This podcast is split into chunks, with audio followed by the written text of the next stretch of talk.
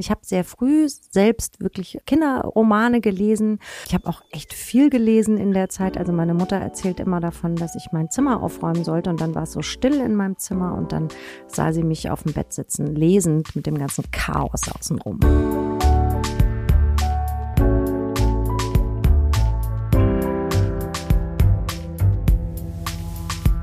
Das Lesen. Prominente Menschen sprechen über Bücher, die sie geprägt haben. Mit Christian Möller. Hallo, guten Tag, ich bin Christian Möller und das hier ist schon Folge Nummer 5 von Das Lesen der anderen, dem Podcast, in dem ich mich mit prominenten Menschen über Bücher unterhalte, die sie geprägt haben. Und möglich gemacht wird das durch die Unterstützung durch HörerInnen. Ein paar sind wieder neu dazugekommen seit dem letzten Mal. Melissa, Anja, Tine und Paul oder vielleicht Paul. Auf jeden Fall vielen Dank euch wie man Unterstützerin werden kann. Das steht auf daslesen der anderen.de slash unterstützen. Ich sag gleich aber auch noch ein bisschen mehr dazu. Jetzt aber erst einmal zu der Frau, mit der ich mich heute unterhalte. Simone Buchholz ist eine der besten Krimi-Autorinnen Deutschlands. Geboren und aufgewachsen in Hanau. Sie lebt aber schon lange in Hamburg. Wegen dem Wetter ist sie dahin gezogen, hat sie mal gesagt. Aber auch, um sich an der Henry-Nannen-Schule zur Journalistin ausbilden zu lassen. Als Journalistin arbeitet sie hin und wieder heute auch noch. Unter anderem schreibt sie eine Kolumne über Getränke fürs Magazin der Süddeutschen Zeitung. Simone geht gerne in Bars, das hat sie mit ihrer in Hamburg ermittelnden Staatsanwältin Chastity Riley gemein. Zehn Bände hat sie über die inzwischen schon geschrieben. Für einen davon, Mexiko Ring, hat sie den ersten Platz beim Deutschen Krimipreis gekriegt. Gerade ist der vorerst letzte Band aus ihrer Reihe um Chastity Riley erschienen. Darüber sprechen wir auch, aber natürlich vor allem über die Bücher, die Simone durch ihr Leseleben begleiten. Ich wünsche euch viel Spaß beim Zuhören.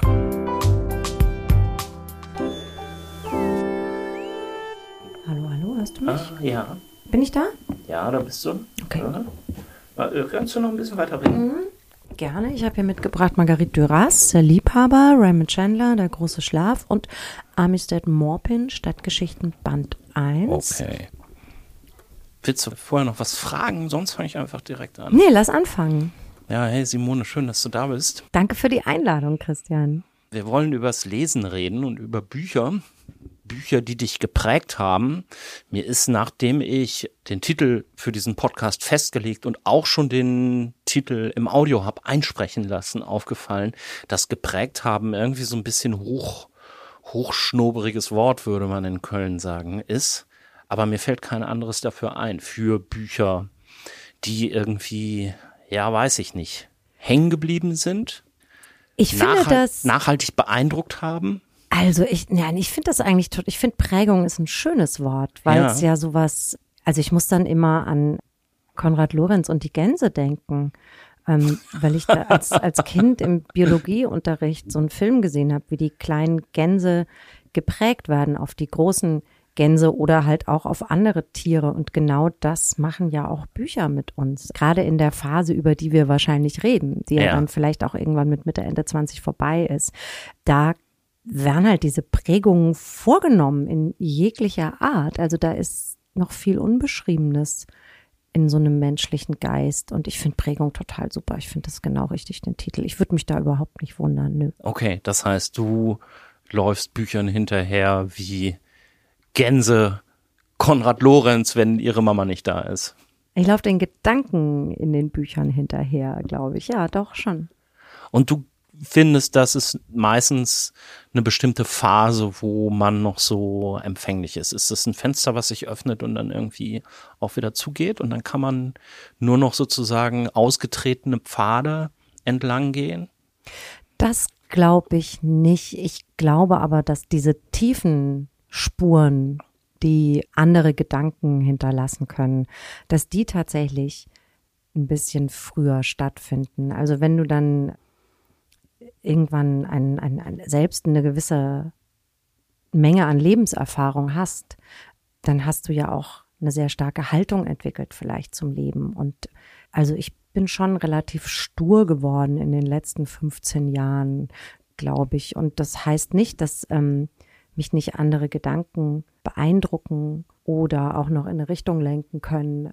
Aber die müssen dann schon eine große Wucht haben, glaube ich. Also ich glaube, ab einem gewissen Alter ist es eher eine Weiterentwicklung dessen, was eben gelegt worden ist. Also wenn du eben auf Gänse, Wölfe und Möwen geprägt bist, rennst du dann vielleicht nicht mehr so schnell einer Giraffe hinterher.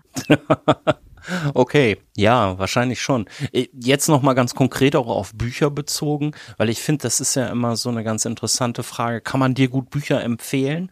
Liest du, was Leute dir empfehlen? Oder bei mir ist es eher so, dass ein Buch irgendwie aus dem anderen folgt oder meistens ich eher so da meine eigene Agenda verfolge und oft so Leuten sage, ja, danke für die Empfehlung, werde ich unter Garantie frühestens in drei Jahren lesen, weil so läuft es bei mir halt nicht.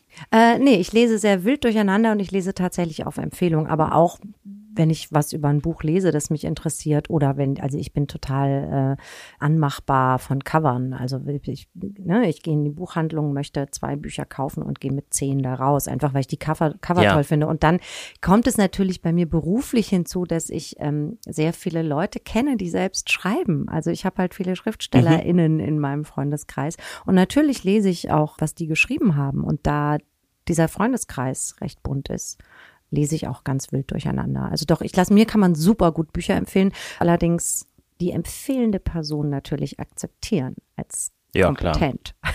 Also jeder kann mir keine Bücher empfehlen. Nee. Ich würde mir auch von Alexander Gauland keine Bücher empfehlen lassen. Selbst wenn sie gut sind, nicht. nee, da man dreht sich einfach sofort weg, wenn er anfängt zu reden, oder? Ja, ja. Okay, wir äh, fangen jetzt aber mal an mit den Buchempfehlungen von dir sozusagen, die ja auch so ein bisschen äh, deine Lesebiografie, glaube ich, widerspiegeln. Du hast mir in der Vorbereitung so ein bisschen geschrieben, was du, was du mitbringen wirst. Bevor wir da einsteigen, aber erst nochmal die Standardfrage, die stelle ich, glaube ich, jedem hier bisher in diesem Podcast. Kannst dich noch an ein allererstes Buch erinnern, was du so als Kind vorgelesen bekommen hast oder selber gelesen hast? Also auf jeden Fall das erste Buch so deiner Wahrnehmung nach? Ja, das wäre jetzt schon gleich eins aus der Liste, das ich, so, ich mitgebracht okay. habe. Ja, bitte. Weil ich wirklich eine, eine, ich erinnere mich noch wie heute an diese Leseerfahrung. Und zwar fand die statt, da muss ich so acht Jahre alt gewesen sein. Ich habe sehr früh selbst wirklich äh, Kinderromane gelesen. Ähm, ich habe auch echt viel gelesen in der Zeit. Also meine Mutter erzählt immer davon, dass ich mein Zimmer aufräumen sollte und dann war es so still in meinem Zimmer und dann sah sie mich auf dem Bett sitzen, lesend mit dem ganzen Chaos außenrum. Und ich bin immer so vor, ich bin so total versunken in Büchern. Und die allererste Erfahrung war auf Fehmarn am Weststrand, da war ich immer mit meinen Großeltern, habe ich da den Sommer verbracht, in so einem ganz kleinen Bauwagen, Ferienhäuschen. Das war so eine komische, komische Hippie-Community da. Und ich lag in den Dünen. Ich war allein, also es waren wohl keine anderen Kinder da an dem Tag oder in dieser, dieser Sommerwoche, in der wir da waren. Und ich lag in meinem hellblauen Frottee-Bademantel nach dem Baden in den Dünen. Es war wie immer auf Fehmarn windig, aber die Sonne brezelte vom Himmel. Und ich lag da in so einem warmen Wind und habe ein Buch angefangen, das meine Mutter mir mitgegeben hatte oder geschenkt hatte vor den Ferien von Mira Lobe. Das hieß König Tunix. Und König was? König Tunix. Aha. Aus dem am Ende subversive Literatur von den Eltern empfohlen bekommen. Ich weiß gar nicht, ob das Absicht war von meiner Mutter, aber wir sind schon so ein sozialdemokratisch linker Haushalt immer gewesen. Und also die Leseerfahrung war so irre, weil ich, ähm, ich komme dann gleich zu dem Inhalt von dem Buch, weil mich das wirklich sehr stark geprägt hat, glaube ich. Okay. Die Leseerfahrung war so wunderschön, weil dieses, die, die, die Natur so toll war, so stark und ich so alleine mit mir und diesem Buch war. Und ähm, wenn ich heute noch mir die perfekte Lesesituation vorstelle, dann ist es genau die, alleine in den Dünen liegend auf dem Rücken mit dem Himmel und der Sonne und dem Wind um mich herum, dieses Buch lesend. Und das Verrückte an dem Buch, ich habe jetzt erstmal nochmal geguckt, wer eigentlich Mira Lobe war. Mira Lobe ist, äh, wurde geboren als Miriam Rosenthal mhm. und ist vor dem, vor dem Krieg mit ihrer Familie emigriert und zwar direkt nach Israel ja. und war immer eine stramme Kommunistin.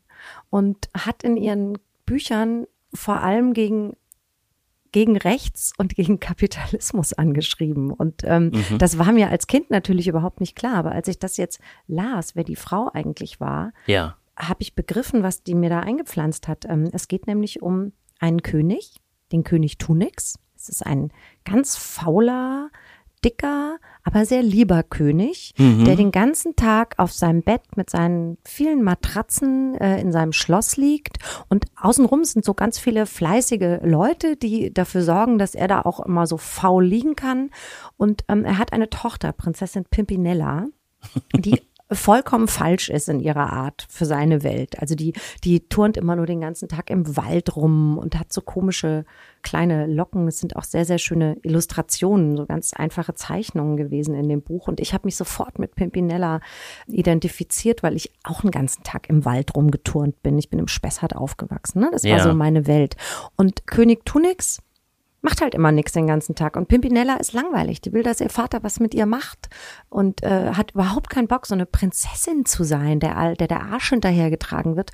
Und dann schafft sie es, ihren Vater in den Wald zu locken und ihn dazu zu bringen, eine Hütte zu bauen aus Holz. Also er muss Holz fällen und baut sich eine Hütte und ist plötzlich, als diese Hütte fertig ist und er irgendwie 40, 50 Kilo abgenommen hat. Der war vorher ganz, ganz dick und dann ist es plötzlich so ein ganz schlanker König, mhm. der auch gar keinen Hermelinmantel mehr anhat, sondern nur noch so eine Arbeiterkluft und wird glücklich in diesem eigenen Tun und benennt sich dann um in König Tufix. Und sein Schloss, also er, er, wohnt dann nicht mehr im Schloss, sondern in dieser Holzhütte. Und da steht auch oben drüber König Tufix der Erste. Ja. Und das Schloss wird so eine Art Spielplatz, wo alle Kinder eingeladen werden, alle Freundinnen und Freunde von äh, Pimpinella und dann spielen die eigentlich nur noch in dem Schloss. Da findet nichts anderes mehr statt. Totaler Traum. Das ist auch mal eine andere Prinzessin als äh, Prinzessin Lilifee, muss man sagen. Ne? Ja, komplett. Also als ich, als ich aufgewachsen bin, ich bin 1972 geboren, da gab es auch solche ähm, vollkommen rosa Lilifee-Prinzessin ja. gab es da gar nicht. Die waren eh immer alle so ein bisschen anders, die mit denen ich aufgewachsen bin. Aber mich hat das tatsächlich offenbar so nachhaltig geprägt, diese, mhm. diese Geschichte, weil ich echt ja dann doch immer so ganz am, am, am antikapitalistischen Rand stehe mit meinen Überzeugungen. Und mir war das gar nicht klar, was äh, Mira Lobe da für einen Samen gesetzt hat, offenbar. Was denkst du denn, was das mit dir gemacht hat? Also wie dich das geprägt hat. Ja, dass es, dass es gut ist, wenn der Mensch für sich selbst sorgen kann und von der eigenen Hände Arbeit leben kann und dass das glücklich machen kann, dass einen das erfüllen kann, dass man sich halt nicht, nur weil man sich's leisten kann, den verdammten Arsch hinterher tragen mhm. lassen sollte. Also natürlich steckt da auch so ein bisschen so ein Leistungsgedanke drin, aber es steckt vor allem ein, ein Glücksversprechen darin, finde ich, dass man, dass doch bitte jeder mit, mit einfachen Mitteln glücklich sein sollte und dass wir gar nicht ein, ein System brauchen, das immer weiter wächst und, und dass mm. es mhm. eben ein schlechtes System ist, wenn die einen ganz reich und fett sind und ja. auf, sich auf, auf ihrem Reichtum ausruhen, während die anderen denen die ganze Zeit hinterherrennen müssen und die auch nur leben können, weil diese Bediensteten ihnen das ermöglichen und dass das auch die in dem Schloss dann oder die reichen Leute unglücklich macht, während ähm, Glück vielleicht eher ist, wenn alle zusammen im Wald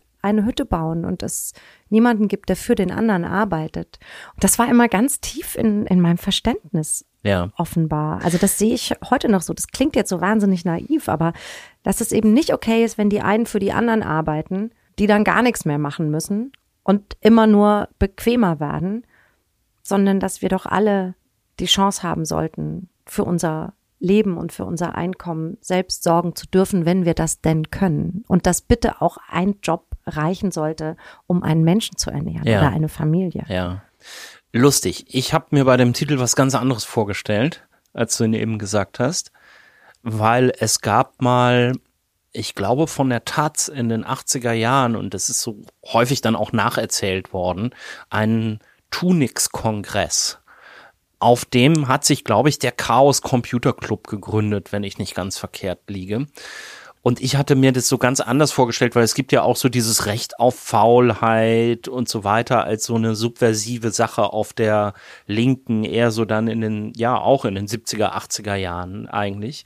Aber klar, wenn die Autorin eine stramme Kommunistin ist, dann findet sie natürlich Arbeit eigentlich eine gute Sache, nur dass es halt alle machen sollten. Also es geht nicht um das Recht darauf, nichts zu tun. Das hatte ich nämlich so als hatte ich gemeint, als ich eben gesagt habe, oh, subversiv klingt es. Ja, also nee, es geht nicht um so eine Laziness und das ist, glaube ich, aber auch was, worunter ich manchmal leide vielleicht unter dieser frühen Prägung. Das kommt aber sicher auch. Ähm, Musst du immer was tun? Ja, also ich kann nicht gut faul sein. Ähm, Aha. Ich kann mich gut langweilen. Also ich, mir ist nie langweilig. Ich bin immer gut mit mir alleine, wenn ich nichts zu tun habe. Aber das Gefühl, jetzt faul zu sein und am Ende andere für mich arbeiten zu lassen, damit ich faul sein kann, das ertrage ich schlecht. Das hat aber sicher auch eher mit meiner Erziehung zu tun. Also meine Mutter ist auch jemand, die nur sehr sehr, sehr schwer faul sein kann und sich ausruhen kann. Und ähm, das geht mir auch so. Ich bezahle da auch oft einen Preis dafür. Ich war dann halt stramm krank, damit ich mal zwei Wochen ähm, Ruhe gebe. So, also ich, ich höre nicht, nicht früh genug auf, bevor ich nicht erschöpft bin. Das hat aber, glaube ich, gar nichts mit äh, Mira Lobes tollem kommunistischen Manifest zu tun. Aber tatsächlich finde ich oft das Leben zu kostbar und auch zu kurz, um nichts zu tun. Also auch lesen ist ja was tun, denken ist ja was tun.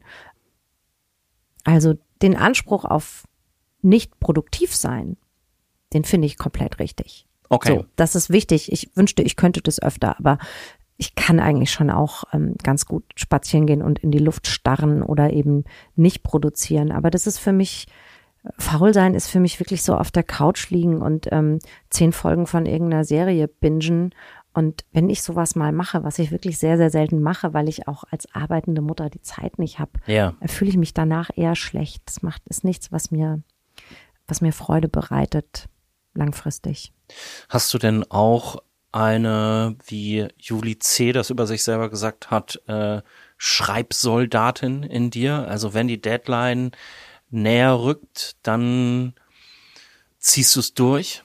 Ja, total. Ich ja. bin, also nicht nur, wenn die Deadline näher rückt, ich bin echt eine, eine verdammte Schreibsoldatin. Wenn, wenn Juli das so sagt, ja, dann muss ich sagen, ja, da sehe ich mich auch. Das hat aber, das hat auch mit der arbeitenden Mutter zu tun. Ja. Also ich kann halt das nicht ewig rausschieben, was ich zu tun habe. Und ich lebe vom Schreiben. Und alle, die vom Schreiben leben und jetzt nicht ein Bestseller nach dem nächsten rausdonnern, müssen auch sehen, wie sie da, wie sie da zurande kommen. Und deshalb habe ich schon ganz klare Schreibzeiten. Klar, ich fange ähm, ich fange üblicherweise gegen neun an. Und so dann Schulunterricht stattfindet außer Haus, kommt mein Sohn irgendwann gegen vier nach Hause und dann ist halt die Konzentration weg. Also dann ist die, ist die Ruhe weg, dann, dann kann ich nicht mehr schreiben. Und in der Zeit muss ich einfach ganz viel schaffen. Weil ich habe immer Deadlines, ehrlich gesagt. Okay. Und wie hast du das jetzt im Lockdown geschafft mit Homeoffice Gut, bei dir sowieso, aber Homeschooling dann auch noch? Keine ist Ahnung, frage ich mich auch. okay. Ich habe echt, ich habe keinen Schimmer, ich kann es ja nicht sagen. Ich weiß es nicht. Mira Lobe. Okay, das war ähm, Mira Lobe, König Tunix. Ist das überhaupt noch erhältlich? Weißt du das zufällig jetzt gerade auswendig? Ich habe mal nachgeschaut, ich habe nur ganz alte Cover gefunden. Also okay. vielleicht ist es noch erhältlich, ich kann es gar nicht sagen, aber es ist ein, es ist ein schönes Buch, um den Kindern richtig einen auf Links mitzugeben. Okay, ja, vielleicht kann das ja mal wieder jemand auflegen, falls es das nicht gibt. Okay, nächstes Buch, was hast du noch dabei?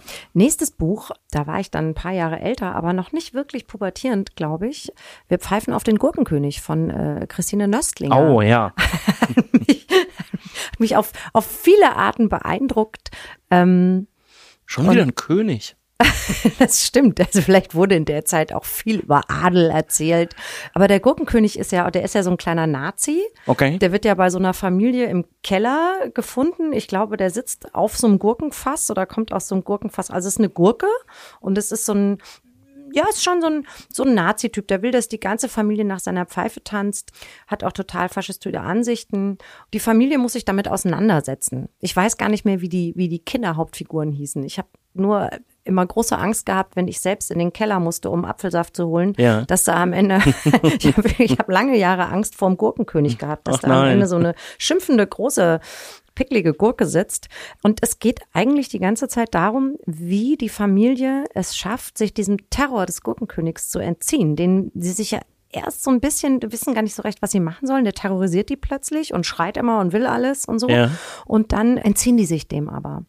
Und das ist, glaube ich, was, was sich auch so ein bisschen gesetzt hat bei mir, dass man Leuten, nur weil sie laut und hässlich und da sind, mhm. ähm, nicht den Weg frei machen muss.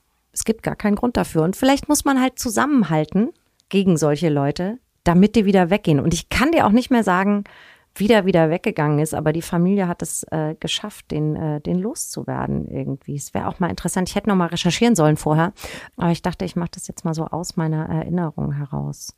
Und wie gesagt, ich weiß, dass ich eine Weile eingeschüchtert war von dem Gurkenkönig. Ja, okay. Christine Nöstlinger, das ist ja auch ganz interessant. Man weiß so ein bisschen, wenn du es nicht eh schon gesagt hättest, mit sozialdemokratischer Haushalt, weiß man so ein bisschen in der Zeit, was das für ein Haushalt war und was es für Eltern waren, wenn jemand als Kind Christine Nöstlinger gelesen hat. Ne? Weil andere Kinder, die lasen andere Kinderbücher. Das konnte man auch in der Zeit schon so sehen. Ja. Ja, also es, ich finde, es gibt schon so die typischen linksalternativen Kinderbücher, so in den 70ern, also meine Eltern waren nie linksalternativ, da so, ja, dazu sind die, glaube ich, auch zu alt. Also tatsächlich ja. ist meine Mutter Spätmutter geworden, die ist 1938 geboren, mein ah, Vater ja, okay. 1941. Also ich bin nicht mit so ähm, 68er Eltern aufgewachsen, dafür waren die zu alt, aber mein Vater ist wirklich, der, also der ist ein ganz klassisches Arbeiterkind mhm. und hat selbst Drucker gelernt. Und für den war aber zum Beispiel immer Literatur und vor allem Musik, klassische Musik, war für meinen Vater immer ein Schlüssel zu Bildung. Deshalb ja. war das bei uns total wichtig, dass das Kind liest und Musik hört und auch ein Instrument lernt. Und meine Mutter kommt aus dem Künstlerhaushalt. Also mein Opa war Opernsänger in Hamburg stimmt, an der Staatsoper. Ja erzählt, ja. Genau. Und also es war nie viel Geld da. Meine Eltern haben wirklich brutal viel gearbeitet, ihr Leben lang. Also ich kann mich nur daran erinnern, dass die sehr, sehr viel gearbeitet haben, um uns ein gutes Leben zu ermöglichen und kam halt zwangsläufig aus, aus ihrer eigenen Herkunft heraus mit nie viel Geld waren das die Themen, mit denen die sich auseinandergesetzt haben und ich mich auseinandergesetzt habe? Also ich weiß noch, dass mein Vater erschüttert war, als die FDP damals Helmut Schmidt in den Rücken gefallen ist und mhm. der Bundeskanzler dann nicht mehr sozialdemokratisch war. Das waren bei uns richtige Einschläge, sowas. Boah, das weiß ich noch. Als Helmut Schmidt nicht mehr Kanzler war, ich sehe das noch vor mir, wie wir bei uns zu Hause Dieses im, Bild, Wohn im Wohnzimmer, im Wohnzimmer gesessen haben, Bücher, Bücherregal an, an der Wand war, an der Rückwand und immer nur, wo meine Mutter sehr stolz drauf war, auf so eine komische protestantisch-bildungsbürgerliche Art. Wir haben ja nur einen kleinen Fernseher und sehr viele Bücher. ähm, und da stand halt dieser kleine Fernseher, es war aber auch damals noch nicht die Zeit, wo man so Riesenfernseher hatte. Aber es war auch für damalige Verhältnisse schon echt ein kleiner Fernseher. Auf diesem kleinen Fernseher war Helmut Schmidt mhm. und war nicht mehr Bundeskanzler und hat die letzten Worte gesprochen. Ich weiß, meine Mutter hat geweint. Ja, bei uns ja. wurde auch, also da wurde schwer geschluckt. Es war äh, ganz schlechte Stimmung. Und ich habe auch, wann war das, 1982? Ja, ja. Genau, da war ich zehn. Und ich weiß, dass gerade, also ich weiß bis heute, da, da, das war ein Gefühl, hier ist was passiert, was nicht gut war jetzt. Und mhm. auch dieser, dieses Messer im Rücken halt, ne, dass die FDP ihm da reingerannt ja, ja. hat. Also mein Vater war einfach zutiefst enttäuscht und das Gesicht von Helmut Schmidt habe ich bis heute im Kopf in dem mhm. Moment. Mhm. Diese, diese, diese Wut, diese Enttäuschung, auch diese politische Enttäuschung, so, das war echt krass. Und dann kam dieser komische, dieser komische Mann aus der Pfalz. Gurkenkönig. Ja, der das, Ja, unter dem wir dann 16 Jahre gelebt haben. Das hätte man damals auch nicht gedacht. Nee. Nach dem komischen Move. Ja, aber so, also so war, so war unser Haus. Also unser Fernseher war auch in so einer in so einer Regalwand eingepasst. Der war auch nie groß. Ähm, und außenrum standen Bücher und ähm, vor allem Platten mit klassischer Musik. Mhm. Das war mhm. ganz, ganz, das war ganz, ganz wichtig bei meinen Eltern. Und wie gesagt, das war überhaupt kein bildungsbürgerlicher Haushalt ja, ja. von, von der Herkunft meiner Eltern her. Aber die haben sich das halt drauf geschafft. Ja, war bei uns, war bei uns ähnlich. Und die ähm, Bücher ähm, tatsächlich, da weiß ich immer gar nicht so genau, was mir so reingereicht wurde. Das kam schon doch, meine Mutter hat mich mit Büchern bestückt. Ja. Aber ich war auch einfach viel in der, äh, in der Bibliothek. In der Stimmt, das wollte ich nämlich jetzt als nächstes fragen. Ne? Man, war in, man war in der Bibliothek und hat da so geguckt, was auch neu kam in bestimmten mhm. Regalabschnitten, die mhm. dann so mhm. abgescannt werden mussten. Das war dann bei dir der Abschnitt Nöstlinger und mhm. was, was noch so? Na, da, also ich Hast du später dann auch so TKKG und so nee. oder Fünf Freunde oder sowas gelesen? Ja, doch, doch. Ich war in diesem ganzen, in dieser ganzen B-Linie, ne, diese ganze Enid Blyton, also ja. Fünf Freunde, Honey und Nanny. Das ja. habe ich schon alles gefressen, aber das habe ich mehr so wegkonsumiert, ja. muss ich sagen. Ich hatte dann auch irgendwann ein gespaltenes Verhältnis zu dieser ganzen Hanni und Nanni Internatswelt, weil meine Eltern irgendwann damit gedroht haben, dass sie mich in ein Internat stecken, oh. wenn das jetzt nicht langsam mal besser wird, alles mit der Schule.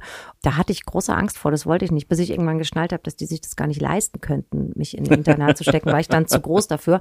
Aber ich habe tatsächlich eher aus der Zeit so so verbotene Bücher so ein bisschen die, die ich nicht mehr aus dem Kopf krieg. Also dann ja. tatsächlich das Bücherregal meiner Eltern. Ja. Ne? Wo man dann mal heimlich so, und ich weiß ja. meine Mutter hat sehr viel Sidney Sheldon gelesen. Okay. Und da wurde immer tierisch gevögelt. Okay. So. Und da war Sagt ich dann vielleicht so zwölf oder ja, so. Ja, ja. Ähm, ja, das ist dann so Diamantendynastie oder also so eigentlich so das, das literarische Pendant zum, zu Dallas und Denver Clan, okay. glaube ich. Nur, dass es richtig zur Sache ging. Und das war dann sowas, was mich echt auch ganz schön beeindruckt hat, die so heimlich da rauszuziehen und da mal so ein bisschen zu blättern, viel zu früh äh, über, also und äh, von Dingen zu lesen, von denen ich echt überhaupt keine Ahnung hatte, die mich aber sowohl beeindruckt als auch verängstigt haben gleichzeitig. Mhm, mhm. ähm, und dann auch so, ich weiß, meine Mutter hatte aber auch so Romane von Pearl S. Buck. Und die sahen so schön aus. Die ja. Cover waren so toll. Oh, was ist denn nochmal Pearl S. Buck? Wer ist das denn nochmal? Ähm, die hat ganz viel über den Orient geschrieben, über Asien okay. und ist, äh, ich meine sogar Literaturnobelpreisträgerin. Oh, okay. Ja, ja, war eine wichtige, wichtige Autorin. Ich habe nie Pearl S. Buck gelesen, aber ich habe diese Cover da immer rausgezogen bei, einer, bei meiner Mutter, die so hochwertig und so schön aussahen und dann dieser Schriftzug Pearl S. Buck. Ja. Da dachte ich immer, dass ich eines Tages auch mal meinen Namen in so einem Schriftzug auf einem Buchcover lesen will, tatsächlich. Hast du einen zweiten Vornamen? Nee, mein Name ist sowas von langweilig. Also man kann da einfach nicht Pearl S. Buck draus machen, aber ähm, ich fand es immer sehr beeindruckend und sehr schön einfach. Ja. Also da tat sich so eine Welt auf, zu der ich überhaupt keinen Zugang hatte. Okay. Und das fand ich an diesen, an diesen aus den Regalen gezogenen Büchern meiner ja, Eltern. Ja, ja, ja. Ah, das fand ich ganz, ganz toll. Also so an so diese Erlebnisse kann ich mich auch noch gut dran erinnern. Das war bei mir nicht Sidney Sheldon, sondern meine Mutter war und liest bis heute einfach sehr viel amerikanische Literatur. So rauf. Aber richtig Literatur. Ja, ja, richtig. Literatur. So, die hat wahrscheinlich irgendwie, je, die liest immer sofort jeden T.C. Boyle äh, wenn er rauskommt und hat irgendwie alles von Updike gelesen und so und ähm, und damals war das noch so klassisch bei 2001 bestellt Charles Bukowski. Und das sind Bücher, die kann, man, die kann man sehr gut mit zwölf aus dem Regal ziehen. Deine Mutter hat Bukowski gelesen. Ja, meine Mutter hat, meine Mutter hat Bukowski gelesen und ich weiß noch Notes of a Dirty Old Man, dass mich das schon sehr sehr beeindruckt hat, was da auf einmal, also und auch so der Tonfall, in dem ja, das ja. geschildert wurde, weil das wird ja anders gewesen sein als bei Sidney Sheldon, nehme ich mal an. Das ähm, war, ähm, das war ziemlich gerade runtergeschrieben, würde ich sagen, Sidney Sheldon. Ach so, ja, Bukowski also, war auch schon gerade, gerade, ja, gerade runter. Aber, aber überraschender halt so, runtergeschrieben, glaube ich, als. ja, ich meine, gut, so wie der Titel Notes of a Dirty Old Man halt irgendwie auch schon ja besagt. Ne? Und ich kann mich an die eine Anekdote erinnern, meine Mutter hatte irgendeine OP und ist ins Krankenhaus gekommen und hatte dort auch eins ihrer Bukowski-Bücher mit auf dem Nachttisch liegen, im, glaube im Mehrbettzimmer. Und dann wollten die anderen Leute halt immer, weil man sich gegenseitig so die Bücher ausgeliehen hat. Ah, Frau Möller, was haben Sie denn da? Ach ja, ähm, viele, na, das kann ich, das habe ich noch nicht durch. Das kann ich jetzt das nicht Das kann verleihen. ich Ihnen nicht geben. Sorry, das bleibt hier bei mir unter der Bettdecke. Ja. Ungefähr so. Naja, das habe ich aus dem Regal meiner Eltern gezogen, aber wir wollten ja darüber reden, was du weiterhin noch aus dem Regal oder anderen Regalen gezogen hast. Ja, das Irre war, nach dieser kurz mal aus dem Regalzielzeit habe ich bestimmt vier, fünf Jahre überhaupt nicht gelesen. Ach. Dann fing ich nämlich an zu pubertieren Oh, und ja. äh, jugendlich zu sein und habe tatsächlich, ich glaube, also zwischen 13 und 16, 17, würde ich sagen, habe ich fast kein Buch in die Hand genommen. Und ich habe nicht nur ähm, privat kein Buch mehr in die Hand genommen, also ähm, diese Jugendliteraturschiene, was man da alles so wegkloppt, habe ich komplett ausgelassen. Ich habe es auch geschafft, immer mit sehr, sehr guten Noten durch den Deutschunterricht zu gehen, ohne diese ganze klassische Schuljugendliteratur in die Hand zu nehmen. Ich habe das alles nicht gelesen. Ich habe mich nur mit dem äh, Kindler Literaturlexikon und meiner Fähigkeit offenbar zu blöffen und viel zu labern, habe ich mich da äh, irgendwie durchge, durchgemogelt. Und weil ich in der Zeit einfach, ich habe Musik gehört, ich bin Mofa gefahren und war mit Jungs unterwegs. Also mich hat alles andere nicht interessiert. Ja, Wirklich komplett. Also was hat man da so Rolltreppe abwärts und solche Sachen, die so in der Schule gelesen wurden. Kenn so ich nicht. Sozialkritische Jugendliteratur. Ja. Komplett an mir vorbeigegangen. Ah, die, Nichts die, mitgeschnitten. Die, die, die, Welle oder die Wolke. Nee, Ja, das genau. gab's doch alles. Ne? Komplett, ja, soll mein Sohn jetzt lesen, interessiert ihn auch nicht, ist auch jetzt zwölf, hat er keinen Bock Ja. mehr drauf. Also das ist wirklich komplett an mir vorbeigegangen und ähm, das bedauere ich natürlich einerseits, andererseits denke ich, na ja, ist auch irgendwie eine Leistung, damit immer so gute Deutschnoten geschafft zu haben, ohne den Kram gelesen zu haben. Mein Leben war halt irgendwie anders aufregend damals. Ja, das kennen ja die meisten, dass aus unterschiedlichsten Gründen Bücher phasenweise nicht mehr so eine ganz große Rolle spielen, aber irgendwann kommen sie dann ja wieder zurück. Das Lesen der anderen hört ihr heute mit der Krimi-Autorin Simone Buchholz. Und wenn euch dieser Podcast gefällt, dann habt ihr ja vielleicht Lust, mich dabei zu unterstützen. Das wird mir sehr helfen, denn so einen Podcast zu produzieren, das macht eine Menge Spaß, aber ein bisschen Arbeit ist es schon auch. Außerdem habe ich Investitionen wie zum Beispiel in die Titelmusik und das Grafikdesign und ein bisschen Equipment. Und wenn ihr Bock habt, mir bei alledem unter die Arme zu greifen, dann geht das am besten über Steady. Steady, das ist ein Dienst im Netz, der ermöglicht es Leuten wie mir, sich über Mitgliedschaften zu finanzieren. Und je mehr davon zusammenkommen, desto unabhängiger bin ich natürlich von Radiosendern und anderen AuftraggeberInnen und kann das Lesen der anderen möglichst lange genauso weitermachen, wie ich es mir vorstelle und wie es euch hoffentlich gefällt.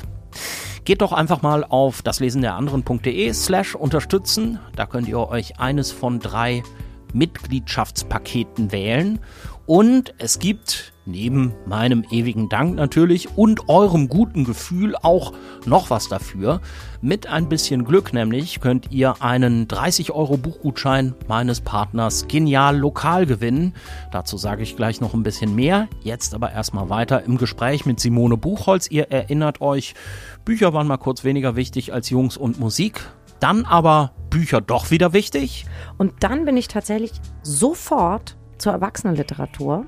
Und zwar mit einer Mischung aus äh, meinem Englischlehrer und meinem Vater. Also ich glaube dann in der 12. Klasse im Englisch-Leistungskurs hatte ich einen ganz, ganz tollen Lehrer, Mike Helfrich. Der hatte in äh, New York studiert. Deshalb sprach ich auch lange nur amerikanisches Oh, Englisch und okay. habe die Briten gar nicht verstanden.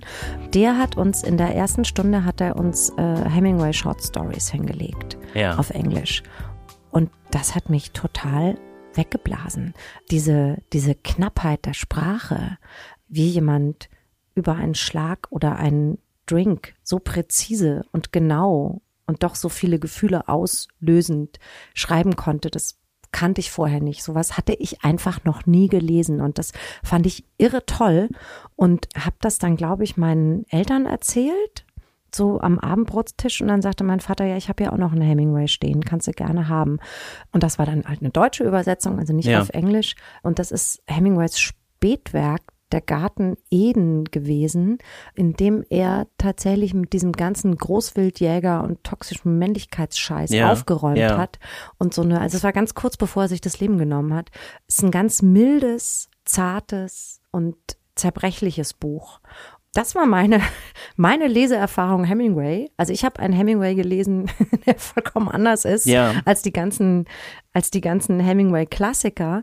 Und mir war auch lang nicht klar, dass Hemingway eigentlich ganz andere Bücher geschrieben Aber dann hat dafür, aber du hattest ja schon vorher. Ja, die Short Stories gelesen, aber Ja. das war, glaube ich, auch so eine etwas eingedampfte äh, Schulversion, so eine englische. Da war es vor allem die Sprache, die mich, die mich angemacht hat, gar nicht so sehr die Themen. Hm, Und in der Garten Eden, das sind zwei Geschichten in einem Roman. Also es gibt noch eine Erzählung in dem Roman. Die Geschichte geht eigentlich um ein junges Paar, das nach Südfrankreich auf Hochzeitsreise fährt und die Frau ist so sehr widerspenstig und sehr unabhängig, sehr eigenwillig. Der Mann liebt das, genau das an ihr und beobachtet sie dabei, wie sie auch während dieser Hochzeitsreise, während diesen paar Wochen immer eigenständiger wird, denn sie ähm, lernt eine andere Frau kennen. Und am Ende verabschieden sich die beiden Frauen aus dem Leben des Mannes und der bleibt allein zurück, trinkt dann natürlich und so. Und in diesem Roman gibt es noch die Geschichte, die im Prinzip Hemingways eigene Kindheit erzählt, nämlich von einem Jungen, der mit seinem Vater auf Großwildjagd gehen muss und einen Elefanten erschießen muss und daran fast zerbricht und das kaum Ja. aushält.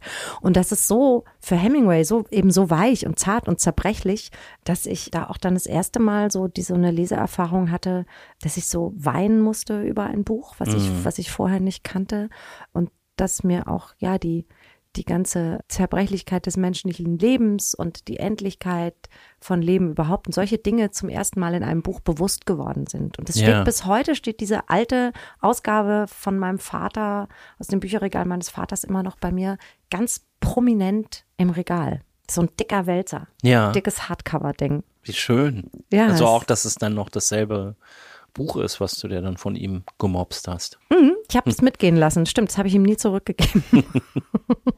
Verleihst du eigentlich manchmal Bücher? Permanent und ich Ja. krieg sie nie wieder. Genau, das ist äh, die, die, das machen die Säcke irgendwie so, ne? Alle, denen man Bücher leiht. Ja, ich gebe. Bücher immer zurück. Ich weiß nicht, was die Leute reitet, die Bücher nicht zurückgeben, aber ähm, ich verleihe trotzdem immer weiter Bücher, weil ich finde ja, je mehr Menschen dann so ein Buch lesen, Ja. desto besser. Ähm, aber Machst du das denn auch so mit Büchern? Also ich achte zum Beispiel, weil ich eine relativ kleine Wohnung habe und irgendwie das nicht so eine nicht so dieses Aussehen von irgendeiner gelehrten Stube irgendwie so bekommen soll, versuche ich das zumindest so schmal zu halten, wie es mir möglich ist, was nicht sehr viel ist, um ehrlich zu sein. Und ich finde auch Bücher sind ja schön in der Wohnung, aber ich habe inzwischen angefangen, Bücher, wo ich nur so also was ich nicht zu Ende gelesen habe oder was mir irgendwie nicht gefallen hat oder wo ich so gar keine Verbindung zu habe, das bleibt nicht bei mir. Die lege ich dann bei uns im Haus einfach auf, ein, auf eine Fensterbank im, im, im Treppenhaus und dann nimmt es irgendwie jemand mit. Genau, das haben wir auch bei uns im Haus. Wir haben so die, die, die, die ersten, die ersten Treppenstufen unten. Mhm. Ja, genau. die, da ist quasi eine kleine Bibliothek. Also Ja. da stellt jeder alles rein und jede stellt alles rein. Und ähm, ich stelle da aber nicht nur die Bücher rein, die mir nicht gefallen, sondern ich stelle auch gute Bücher rein, wo ich das Ja. Gefühl habe, ach, da hat vielleicht, hat da, ähm, vielleicht hat da Dagmar Lust drauf, vielleicht hat da Jessica Lust drauf. Ach, wie schön. So, also ich stelle die dann schon auch so hin und denke, na mal gucken, wer es nimmt, Ja. wer was sagt. Aber das heißt, du Ähm, möchtest auch schon Sachen, die du gelesen hast, da hängst du jetzt nicht dran, du musst es nicht bei dir zu Hause aufbewahren. Das kommt drauf an, also Bücher mit Widmung von Freundinnen und Freunden. Naja, klar. Ne, hebe ich immer auf, aber es gibt schon auch, also bei uns weg, wir haben auch eine kleine Wohnung, wir sind zu dritt auf 60 Quadratmetern. Ich Oh, wünschte, ja. es könnte aussehen wie eine Gelehrtenstube. Das ge- geht aber halt nicht, weil da die anderen beiden auch noch drin wohnen. Und die Bücher sind wirklich, also mein Mann flippt regelmäßig aus, weil ich die halt nicht nur ins Bücherregal stelle, sondern ich, die liegen dann auch noch im Schlafzimmer auf dem Schrank, die liegen auf dem Couchtisch, Mhm, die liegen dann, die wachsen so neben dem Fernseher hoch. Und ich, also ich fange überall in der Wohnung neue Bücherstapel Ja, an. ja, das mache ich auch. So, die, und das, also es sind so sich selbst fortsetzende, ähm, nachwachsende äh, Bücherregale, die sich so aus sich selbst herausbauen. Und ab und zu kriegen wir dann einen Rappel und sortieren aus. Also auch im Bücherregal steht es ehrlich gesagt in zwei Reihen. Ne? Oh, okay. So, ja, ja, ich habe und da liegt noch mal quer und so. Also es ist, es sind viel zu viele Bücher und ähm, weil ich dann viele doch nicht weggeben mag und immer auch denke, nee, das lese ich noch mal. Das liegt jetzt da schon seit zwei Jahren ungelesen, aber das will ich unbedingt noch lesen. Mhm. Zum Beispiel City on Fire von, wie heißt der noch? Einem so einen tausend Seiten Schinken über den Stromausfall in New York. Ich habe jetzt den Namen vergessen. Naja, ist Nie ja gehört. Äh, äh, Gucke ich nach, packen wir in die Shownotes. Super, super Teil. Also soll ganz toll sein. Ich Ja. habe es nie geschafft, es zu lesen, weil es sind tausend Seiten. City on Fire, ich glaube beim Fischer Verlag erschienen. Das gucke ich jeden Tag an und denk, come on. Come on. So, aber ich kann es halt nicht da äh, ins Treppenhaus stellen, weil dann liest es ja mir vielleicht jemand anders weg. Ich habe ein komisches Verhältnis zu Büchern. Ich möchte die immer weggeben, möchte, dass alle das auch lesen können Ja. und gleichzeitig kann ich sie natürlich auch nicht so gut, nicht so gut hergeben. Vielleicht wie so vieles in meinem Leben. Das Ach, spiegelt wahrscheinlich nur. Interessant. Wie so, So. wie so vieles was denn? Ne, ich bin wahnsinnig gut in, in, in Loslassen, weggeben, herschenken, Lokalrunden ausgeben. Ja. So und gleichzeitig ähm, hänge ich unglaublich an allem. Vielleicht mag ich einfach Abschiedsschmerz ganz gern. Vielleicht äh, ist das so eine so eine Selbstromantik. ich auch, keine Ahnung, was laber ich hier eigentlich? Ja, weiß ich auch nicht. Scheiße, ich denke jetzt gerade irgendwie ähm, Lokalrunde ausgeben und dann doch alles selber trinken. Ja, genau. Ich sag so, ihr dürft alle auf meine Kosten trinken und dann äh, trinke ich aber alles selbst, ja. Nächstes Buch. Nächstes Buch passt, glaube ich, zeitlich so ein bisschen zu Hemingway, ist aber natürlich dann, ah, es ist dann die Erweckung der, der schreibenden Frau. Ähm, ah, okay. Ja, weil ich habe als Kind viele Frauen gelesen und dann ähm, bin in, die Erwachsenenliteratur eben aber mit Hemingway eingestiegen und habe auch dann erstmal viele amerikanische Männer gelesen, weil ich das irgendwie auch diesen harten Sound und so, Ja, das mochte ja. ich gerne. Und dann habe ich Marguerite Duras in die Finger bekommen und Ah, zwar explizit der Liebhaber, wobei es auch noch ganz, ganz viel andere tolle, gerade journalistische Werke gibt von Marguerite Duras.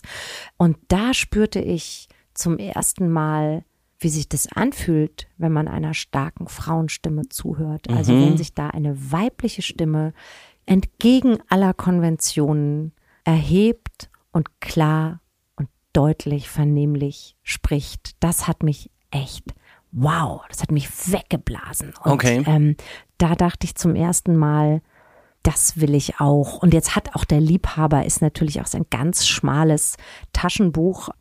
Ich habe es hier in der Übersetzung von, warte, das sollte man ja immer dazu sagen, von Ilma Racusa, was für ein schöner Name. Oh, das ist so eine Schweizer. Schweizer Lyrikerin. Ah, siehst du? Ja, okay, das ist auch wirklich, das ist wahnsinnig toll übersetzt und hat ja eh, Marguerite Duras hat immer was von, hat immer ganz viel Rhythmus und, und Beat und ähm, Mhm. was von Lyrik. Und ich weiß nicht, ob, vielleicht haben viele auch den Film gesehen, der Liebhaber. Ich weiß jetzt nicht mehr, wie die Für diejenigen, die es nicht gesehen haben, also es geht, es ist eigentlich die Geschichte von Marguerite Duras, die als ähm, die Familie ist, also sie ist in Indochina aufgewachsen, in Saigon. Die Familie hatte ursprünglich mal Geld, also französische Kolonialgeschichte und irgendwie gab es aber den Vater nicht mehr und die hatten dann immer finanzielle Schwierigkeiten. Ich glaube, da ist auch dann mal so eine Plantage abgesoffen oder sowas. Und sie lebte mit Mutter und Geschwistern in Saigon und das war immer so ein bisschen schwierig, dieses schicke bürgerliche Leben zu erhalten. Und ähm, eigentlich hatten die alle kein Geld. Da wurde auch sehr, sehr viel getrunken. In dem Buch ist eine ganz schwüle, herrscht eine ganz schwüle Atmosphäre. Und die sehr, sehr junge Ich-Erzählerin in diesem Buch verliebt sich in einen älteren Chinesen. Und einerseits ist das in der Familie natürlich ein Problem, weil die einfach, die ist 14 oder 15, ist aber sehr selbstbewusst, sehr erwachsen, sehr unabhängig, sehr eigenständig, fängt eine Liebesaffäre mit dem an und die Mutter sieht dann aber die Möglichkeit natürlich, weil das ist ein reicher Mann, dass man davon profitieren kann und hat, hält die Tochter quasi, hält sie dazu an, die Geliebte dieses Mannes zu bleiben. Ja. Es ist alles auch, es ist traurig, es geht schlecht aus und ähm, hat aber schon so eine Noir-Atmosphäre, die ich Okay. damals offenbar schon sehr gerne mochte. Also es ist am, am Anfang, nee, am Ende halt einfach anders scheiße als am Anfang. Also niemand hat wirklich was gewonnen. Aber allein die Atmosphäre in diesem Buch, dieses Schwüle, diese Auseinandersetzung mit der Kolonialgeschichte, mit Weiblichkeit, mit Erwachen von Sexualität, mit Selbstbestimmung in einer Struktur, in der das eigentlich gar nicht möglich ist. Das hat mich sehr beeindruckt damals und ich wollte immer aussehen wie das Mädchen in diesem Buch, die nämlich, und das ist wirklich eine schöne Szene in dem Film der, der Liebhaber. Da steht dann die Hauptfigur ganz am Anfang. Es ist sehr, sie hält sich sehr genau ans Buch und auch im Buch ist die Anfangsszene auf einem Schiff auf dem Mekong und ähm, die Ich-Erzählerin steht da sehr jung und sehr explizit angezogen in so einem nudefarbenem rohseiden Kleid mit einem Männerhut, einem Ledergürtel, rotem Lippenstift und goldenen Schuhen. Und das mhm. ist eigentlich bis heute das beste Outfit, das ich mir vorstellen kann, ehrlich okay. gesagt. Und ich wollte immer so aussehen. Ich sah nie so aus, weil ich nie so klein und dünn war. Aber ich dachte immer, das ist so ein, so ein, für mich so ein, tatsächlich so ein ideales Bild von Weiblichkeit, einerseits zerbrechlich sein, selbst um die zerbrechliche eigene Zerbrechlichkeit wissen, aber dann total stark sein und komplett drauf scheißen, was alle sagen und sich so anziehen, wie man das gerne möchte. Und wenn dazu ein Männerhut und ein dünnes Kleidchen, roter Lippenstift und goldene Schuhe auf einem Schiff auf dem Mekong gehören, dann mhm. soll das so sein. Also ähm, das war wirklich, ja, gerade in Kombination dann mit so, mit so anderen Stimmen wie Dorothy Parker und Simone de Beauvoir, was ich dann alles zu der Zeit gelesen habe. Also da sind wir so Anfang meines Studiums, glaube ja. ich, so mit Anfang 20. Hat das einen ganz schönen Impact gehabt auf meine Sicht auf die Welt, auf mich selbst und auch auf meine Art des Schreibens, glaube ich. Also die, mhm. die, den Mut, mit dem diese Frauen ihre Stimmen erhoben haben, gerade diese drei, Marguerite Duras, Dorothy Parker und Simone de Beauvoir, in einer Zeit, in der das gar nicht selbstverständlich war und ähm, die auch alle einen Preis dafür gezahlt haben, einen persönlichen, hat mich das schon sehr, äh, sehr eingenordet. Okay. Also wie so eine, ich habe immer noch das Gefühl, ich habe da so eine Aufgabe bekommen. Als Schriftstellerin. Ja, also mit, mit, dem, mit dem Begreifen, was die da gemacht haben und welche Widerstände sich in deren Leben getürmt haben müssen, weil sie schreiben wollten und weil sie auch davon leben wollten, da hatte ich das Gefühl, okay, wenn, wenn die das geschafft haben, ey komm, dann schaffst du das bitte dreimal, dich da gerade zu machen und Geschichten zu erzählen mit einer weiblichen Stimme, Geschichten von Frauen zu erzählen, Geschichten von Menschen am Rand zu erzählen. Das ist, also ja, als hätte ich da so eine Hausaufgabe bekommen von diesen Schriftstellerinnen. So fühlt sich das manchmal heute noch an. Aber sag mal, was macht denn das für dich aus? Und vielleicht jetzt nochmal in Bezug auf dieses Buch, also Marguerite Duras, der Liebhaber, wenn du sagst weibliche Stimme. Das ist ja nicht nur die Thematik und es ist nicht nur ein hautfarbenes Rohseidenkleid mit goldenen Schuhen und äh, ledernem äh, Hut auf dem äh, Schiff auf dem Mekong. Nein, es, es geht einfach darum, dass die weibliche Perspektive und die Frauenfiguren im Zentrum der Geschichte stehen und nicht nur Beiwerk sind wie sie es ganz oft in der Literatur von Männern, also zu dem Zeitpunkt auf jeden ja. Fall noch waren und auch heute immer noch oft sind. Also die Frauenfiguren, die auftauchen, sind ähm, entweder schickes Beiwerk oder relativ funktional, also sind nur dazu da, um den männlichen Helden äh, zu spiegeln oder eine gewisse Funktion zu erfüllen. Hure, heilige Mutter, also all diese ja. Figuren sind in, in, in Variationen ja immer noch in Literatur von Männern total präsent, aber auch in Filmen oder in Kunstwerken. Und weibliche Stimmen, weibliche Literatur heißt für mich einfach, dass, dass die weibliche Perspektive im Zentrum steht und die Frauenfiguren einfach so ambivalent sind wie auch die Männerfiguren. Mhm. Ja? Und eben kein Verrat an ähm, dem Geschlecht einer Figur begangen wird, weil weil es einfach nur da ist, um so ein bisschen Dekoration noch in den Raum ja. zu stellen. Ist das dann die, würdest du sagen, das ist auch die Leseerfahrung, die du damals mit diesem Buch unter anderem gemacht hast, was dir so die Augen geöffnet hat? Also ist das dann zum Beispiel, ist das eine Ich-Erzählerin oder ist das, ähm, nee, das mhm, ist jetzt nur Da sind viele Ich-Erzählerinnen dabei in dieser, ähm, aber ich glaube, es lief eher subkutan. Also ist eher was, was ich dann über die Jahre in meinem eigenen Schreiben noch begreifen musste und was ich erst in der Rückschau überhaupt so einordnen kann, dass das damals passiert ist. Dass diese, diese weibliche Perspektive mich so beeindruckt hat. Also ich habe zum Beispiel, wo ich das ganz, ganz stark hatte, habe ich das jedes Mal ähm, als, äh, als, als Ärgernis tatsächlich, wenn ähm, also jemand wie Knausgott, äh, keine Ahnung, 6000 Seiten über seinen Alltag hinlegt und ähm, das als Literatur gefeiert wird und Frauen, die über ihren Alltag schreiben, aber auf gar keinen Fall Literatur sein können. Das wird dann immer so ein bisschen abgetan, dass äh, weiblicher Alltag mm. ja mhm. auch so, mm. so langweilig ist und weil es auch viel mit Sorgearbeit zu tun hat vielleicht. Und ähm, diese Diskrepanzen, die gibt's ja immer noch. Das ist ja, ja immer noch ganz, ganz stark da. Und gegen sowas auch anzuschreiben, das haben die gepflanzt bei mir, absolut. Weil das kann durchaus, das sind keine langweiligen Geschichten, das sind wahnsinnig tolle Geschichten. Auch Dorothy Parker hat ähm, Sittengemälde ähm, ihrer Zeit da einfach mal mit wenigen Strichen knallt sie einem um die Ohren. Das ist total toll. Was wäre denn nach Marguerite Duras das nächste Buch, was du auf dem Zettel hast? Ja, da. Äh, und sogar auch auf dem Stapel. In dem genau, Fall ich habe sogar ne? auch auf dem Stapel hier und da weiß ich jetzt gar nicht so recht, wie die Reihenfolge ist. Ich glaube, ich habe zuerst dann doch wieder, ähm, ich habe dann, ich muss wirklich gestehen, dass ich auch immer viel Männer gelesen habe, ähm, aber die guten. dann habe ich Raymond Chandler entdeckt irgendwann, also auch eigentlich im gleichen Atemzug ähm, Jakob Ajuni und die beiden sind für mich eigentlich so Hand in Hand gegangen. Ich habe die, glaube ich, sogar abwechselnd gelesen. Und da war mir dann irgendwann klar, sollte ich mal wirklich Bücher schreiben, dann wird es sowas in der Art sein müssen, weil der Sound von Raymond Chandler, den, und jetzt muss man, glaube ich, Ajuni bei mir immer mitdenken, weil die gehören für okay. mich zusammen. Ja. Weil Ajuni das für mich geschafft hat, diesen Hardboiled-Sound das erste Mal ins Deutsche zu tragen und auch die Geschichten in eine deutsche Großstadt zu setzen, die mich eben, als ich Raymond Chandler gelesen habe, so angemacht haben. Diese Welt, die ein einziger Schwarz-Weiß-Film ist, aber eben nicht nur schwarz-weiß, sondern viele, viele Grauschattierungen vermittelt.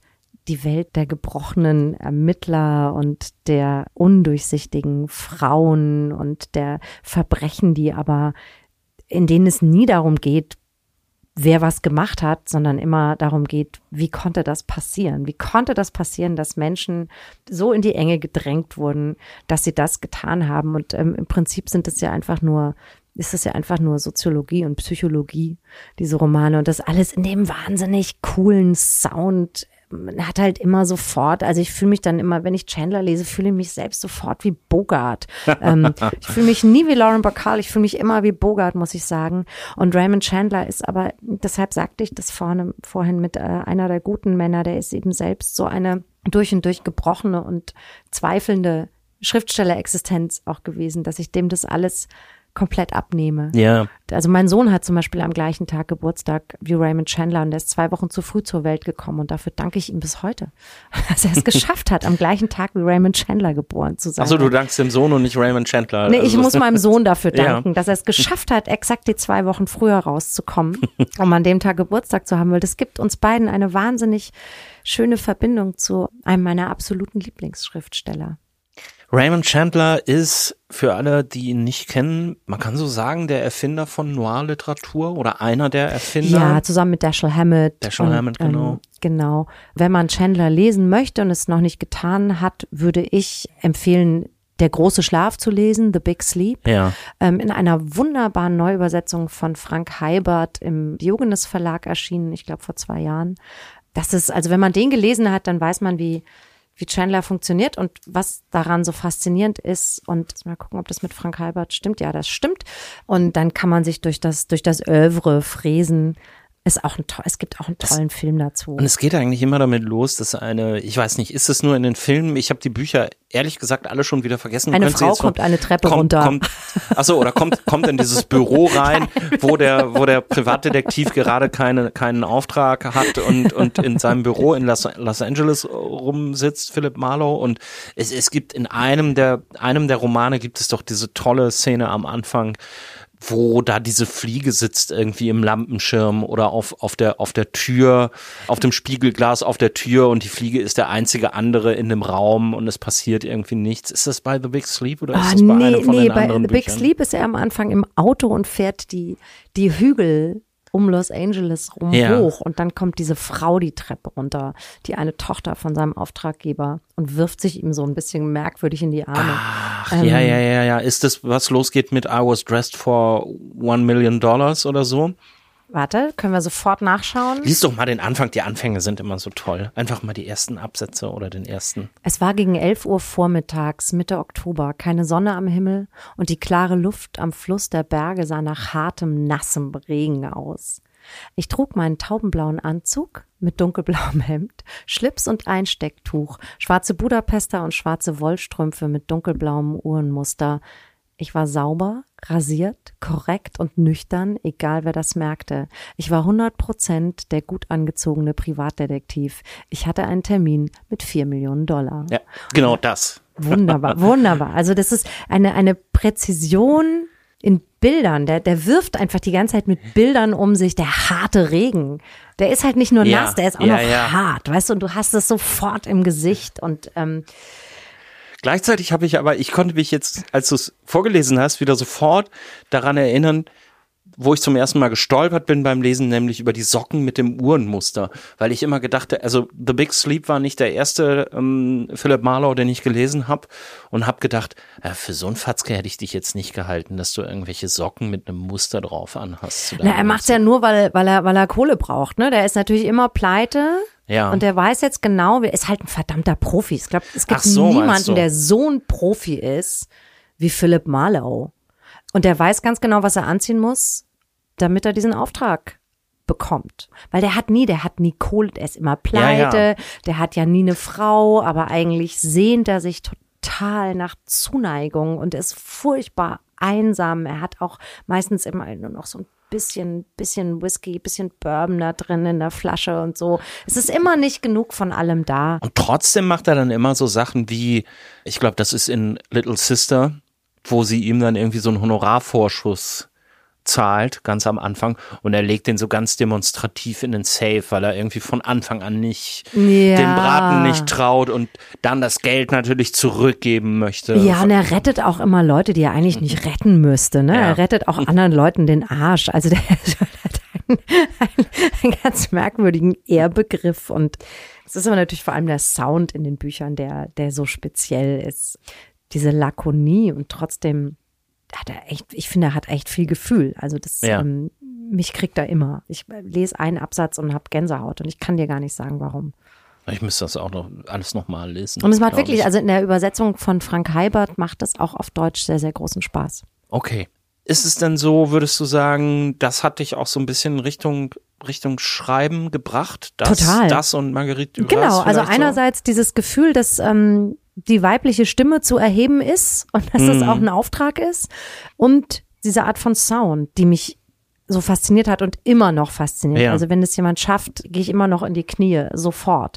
Und dann eben im Parallellesen der Kayankaya-Romane von Jakob Ajuni das Gefühl, okay, man kann sowas auf Deutsch machen, das ja, geht. ohne dass es peinlich Ohne ist. dass es peinlich ist Mhm. und man kann das auch in einer deutschen Großstadt spielen lassen, ohne dass es Panne ist. Das funktioniert. Also die ähm, Arjuni, die Kayankaya-Romane spielen in Frankfurt, Ja. im Bahnhofsviertel. Ja. So, und was in Frankfurt im Bahnhofsviertel geht, das geht auch in Hamburg im Hafenviertel. Das stimmt. Das funktioniert, das kann man übertragen. Und aus diesem Gefühl heraus, dass es möglich ist, dass es zwar schwer ist, aber dass es möglich ist, habe ich gedacht, irgendwann, ich möchte das zumindest mal versuchen und habe tatsächlich erstmal nur eine Kurzgeschichte geschrieben, die so eine Art Hardboiled-Imitation war. Ähm, und habe aber dann gespürt, wie viel Spaß mir das macht. Einfach, also da ging es wirklich vor allem um den Fun, um den Ton. ja, um das so, also zu prüfen, kann ich das hinkriegen? Genau, so, kann ich das ja. hinkriegen. Und dann habe ich auch, wie ich finde, schon vier, fünf Bücher gebraucht. Naja, sagen wir zwei, drei, um das so zu entwickeln, dass es für mich auch akzeptabel ist.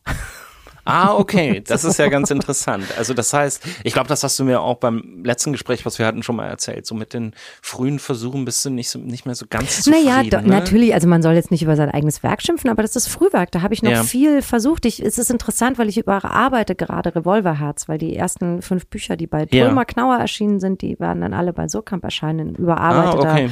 Neufassung. Und ich überarbeite eben jetzt gerade mein, mein allererstes Buch und ähm, sehe dann doch, was da ist, wo ich es hingekriegt habe, aber wo ich auch merke, aha, okay, da hast du versucht, aber das hat es wäre ja aber auch komisch, wenn keine Entwicklung da Ja, wäre. ja, ne? ja, also ja, ich, klar. ich habe, das ist halt einfach zehn Bücher her. So und natürlich werde ich das jetzt nicht alles kaputt hauen, aber ich sehe dann schon manchmal mich in meinem eigenen Unvermögen wühlen noch und denke, okay, aber das muss man jetzt vielleicht auch mal so stehen lassen, weil Mhm. ähm, hat ja dann auch einen gewissen Charme. So, Ja. Ne? Aber da gab es schon eine Entwicklung. Also ähm, ich würde jetzt sagen, nach Buch 10, jetzt habe ich es drauf, jetzt habe ich diesen Ja. Sound drauf und habe den für mich auch äh, mir so einverleibt und was eigenes draus gemacht, dass ich da, dass ich da ganz gerade mit stehen kann und sagen kann, ja, jetzt habe ich ähm, das weiterentwickelt. Also diese Leseerfahrung, die ich mit Chandler Mhm. und Arjuni hatte, habe ich jetzt für mich irgendwie in mein eigenes Schreiben integriert und, und weiterentwickelt und was eigenes draus gemacht. Aber am Anfang habe ich da schon noch sehr viel, sehr viel versucht und sehr viel probiert. Und ja, aber das war natürlich, es war eine totale Initialzündung, das zu lesen. Aber was sind das für Sachen, die du jetzt änderst, wenn du so deine eigenen Bücher überarbeitest? Ich stelle mir das schwierig vor. Super schwierig, weil man kann ja nicht den Plot ändern oder die Figuren ja. oder so. Ich streiche vor allem weg. Also, okay. aber auch nicht so grob, ne, weil dann ist ja nur noch ein halbes Buch da. Aber ich ähm, schreibe inzwischen wirklich sehr viel, sehr viel Bone Structure mäßiger, sehr viel verkürzter, mhm. ähm, lass ganz viel weg, schreib auch bewusst auf Lücke, damit beim Lesen auch mal so ein so ein Einatmen bleibt, dass ja. man nicht wieder sofort ausatmen kann. Und das mache ich ganz bewusst inzwischen. Also das gehört zu meinem, meinem Schreibprozess, aber auch zu meinem Sound, glaube ich. Und ähm, in den ersten Büchern oder gerade im ersten habe ich, glaube ich, auch noch viel versucht, zu viel zu erzählen, hm. weil ich vielleicht dann auch noch unsicher war. Und da gehe ich so vorsichtig ran. Ich streich so, ich streich weg. Ja. Aber okay. so, dass man es hoffentlich nicht so merkt. Also man, ich will es ja auch nicht, ich will ja auch kein komplett neues Buch draus machen. Ja, ja. Ja, ja, ja. Es ist schwierig. Es ist tatsächlich, ja, ich, dachte, ich. ich. dachte, ja, mein Gott, wie, wie lange braucht mein Lektor immer, um so ein Buch zu lektorieren von mir? So vier Wochen. Also habe ich das in vier Wochen überarbeitet. Und ich sitze jetzt seit äh, mit Unterbrechungen tatsächlich seit Anfang Dezember dran, weil es ist mitnichten einfach nur Lektorat. Ich gehe halt in jeden Satz rein. Ne? Also es ist, ähm, ja. das heißt nur Lektorat. Lektorat ist eine große Kunst. Aber offenbar ist mein Lektor da sehr, sehr viel besser als ich. ich tue mir da. Es ist echt eine harte Arbeit. Und es steht mir jetzt auch noch viermal bevor. Ist, okay. Äh, naja, ich glaube, man ist ja wahrscheinlich bei sowas auch einfach immer ungnädiger und, und pragmatischer mit den Sachen von anderen Leuten, als man bei sich selbst ist, oder? Ja. Ja, gnädiger und pragmatischer. Ja, oder, genau, oder, genau. Also oder ich bin so. auch, ich bin wirklich, ja, ich bin nicht mit großer Gnade mir selbst gegenüber gesegnet. Das stimmt. Nee. Ich bin, ich bin hart zu mir. Beim Schreiben oder ja, auch sonst? Auch sonst. Ich habe gelernt im Laufe meiner, ich war, glaube ich, ich habe früher total zum Drama geneigt und zu Empfindlichkeit und und habe dann durch so ein paar Schläge, die ich so in die Fresse bekommen habe im Leben, gelernt, dass ähm, zwei Sachen helfen. A, kein Drama machen, nicht jammern und B, es auch einfach mal aushalten. So. Okay. Ich habe gelernt, Dinge auszuhalten, weil ich gelernt habe, dass sie dann auch vorbeigehen. Ähm, und dass Tapferkeit oft auch nützlich ist. Und ich habe echt schon ganz schön, also da, ähm, da war schon einiges los bei mir. Und ich habe Leute verloren, ich war schwer krank, also also Sachen und ähm, habe schlimme Trennungen hinter mir und habe gelernt, mach dich gerade, halt's aus, dann geht's auch vorbei. Und so bin ich, glaube ich, auch im Schreiben. Also natürlich habe ich auch oft mal Schreibblockaden und jammer dann auf Twitter rum und so, aber letztlich hilft ja nur aushalten, sich gerade hinsetzen, weitermachen. Also das heißt, du versuchst dann auch einfach, wenn du im Schreiben nicht weiterkommst, trotzdem etwas zu schreiben? Immer. Zum Beispiel? Ja. Immer. Ich versuche immer was zu produzieren, jeden Tag. Jeden Tag? Ja, also jetzt Samstag, Sonntag nicht, da ist Wochenende. Ja, okay. Äh, es sei denn, ich habe eine Deadline, die ich auch immer habe, aber doch sonst Montag bis Freitag. Also wenn ich jetzt nicht, wenn ich auf Reisen bin, dann finde ich es äh, blödsinnig. Aber ähm, wenn ich am Schreibtisch sitze, möchte ich auch was produziert haben am Ende des Tages. Und wenn es nur ein Absatz ist. Aber einer muss sein. Aber es gibt tatsächlich so, also den, den Tag auch im Leben der Schriftstellerin, wo man dann nur einen Absatz hinbekommt. Ja. Ja. Ja, manchmal ist es auch echt nur ein Satz, aber der muss halt dann gut sein. Ich kann mir das so schwer vorstellen, weil ich immer so das Gefühl hätte, vermutlich ist es doch sehr viel schwieriger, was Kurzes zu schreiben, als jetzt zu sagen, ah, jetzt ich produziere einfach mal ganz viel Text, so. Ja, das darf, das kann ich nicht gut. Also ich kann nicht gut einfach nur Text produzieren, weil ich dann eben so ungnädig und so hart zu mir selbst bin und sofort sehe, wenn der Satz nicht sitzt. Also du streichst dann lieber gleich sofort. wieder zu. Also wie, ja. wie oft ich einen Satz lösche, bevor der dann stehen bleibt. Okay. Ich schreibe wirklich langsam. Ja. Also wo ich schnell bin, sind so meine Kolumnen fürs SZ-Magazin. Aber das ist für mich auch wirklich immer, das ist eine Erholung, das zu schreiben. Das schreibe ich an einem Tag im Prinzip so. Und das ist einfach, das ist eine große Freude. Das geht schnell runter, aber das ist auch, das ist eine ganz andere Form. Da weiß ich, ich fange jetzt an und ähm, nach 3500 Zeichen, also nach knapp zwei Seiten, bin ich damit fertig. Und das ist ja wie so einmal joggen gehen oder so. Okay. Eine kleine Runde. Und, und ein Roman ist halt ein fünffacher Marathon so. Und da weiß ich halt auch, wenn ich jetzt da einen Absatz stehen lasse, der nicht gut ist, dann wird er, wird er mich ewig verfolgen. Also er wird, er wird wiederkommen bei jeder Überarbeitung. Er wird wiederkommen, wenn ich mit dem Buch auf Lesereise gehe. Das wird immer wiederkommen. Und äh, ah, interessant. Hast du das schon mal erlebt, dass du dann auf Lesereise warst und was vorgelesen hast und dann hast du gemerkt, oh, das ist aber echt nicht gut, was ich da geschrieben habe. Mit jedem verdammten Buch. Echt? Ja. Also klar, ich kann, man kann es immer besser machen. Die sind nie gut genug. Und was, was machst du dann, wenn du da auf der Bühne sitzt und, und vorliest und dann kommt dieser Absatz oder nimmst du dann einfach eh immer nur Stellen? Nee, ich halte solche aus. Absätze? Ah ja, natürlich, klar. ich halte es natürlich einfach aus, weil auch dann geht's ja vorüber. Ja. Jetzt liegt unter äh, Raymond Chandler noch ähm, Jakob Ayuni, Kayankaya, was ist das? Happy, Happy Birthday Türke? Ja, das nee. war, ähm, das war also, äh, den habe ich jetzt gar nicht dabei. Ach, den hast du gar nicht dabei. Genau.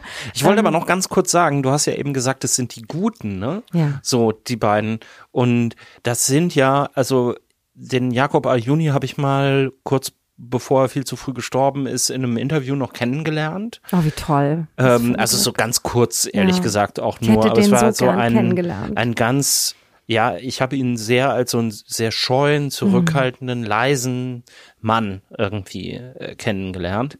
Was ich mir natürlich in meinem doofen Klischee, obwohl ich wusste, naja, natürlich ist der jetzt kein harter Privatdetektiv, ja, aber trotzdem habe ich ihn mir irgendwie anders vorgestellt, also irgendwie nicht so. Und Raymond Chandler war ja, glaube ich, auch eher so ein distinguierter Typ, ne? Ich meine, der war ja Brite, oder? Ja, war vor allem aber ein großer Zweifler. Der ja. hat so an sich selbst gezweifelt, der hat so darunter gelitten, immer nur Kriminalromane ja, oder, ja, ja, oder ja. Noirs zu schreiben. Der wollte so gern ein richtiger Schriftsteller sein. Ich meine, er gehört zu einem der wichtigsten. Ich glaube, The Big Sleep ist, wenn ich mich recht erinnere, gehört es in so einer New York Times Liste zu den besten 100 Büchern ja. aller Zeiten oder so. Ja. Also das ist ja definitiv Literatur. Und der hat ähm, ganz im Gegensatz zu interessant Georges Simenon, der immer ähm, gesagt hat, ich gewinne den Literaturnobelpreis und ihn nie gekriegt hat. Also ja. der sich immer für einen sehr großen Schriftsteller ah, ja, gehalten okay. hat, hat Raymond Chandler, der im Prinzip genau das Gleiche gemacht hat, nur mit sehr, sehr viel größerer eigener Zerbrechlichkeit, glaube ich. Also Simenon war sehr von sich eingenommen. Raymond Chandler hat immer an sich gezweifelt und das ist mir sehr viel näher, ja. muss ich sagen. Und oh Gott, den hätte ich sogar, ich hätte beide, ich hätte Jakob Arjuni und Raymond Chandler beide so wahnsinnig gerne kennengelernt.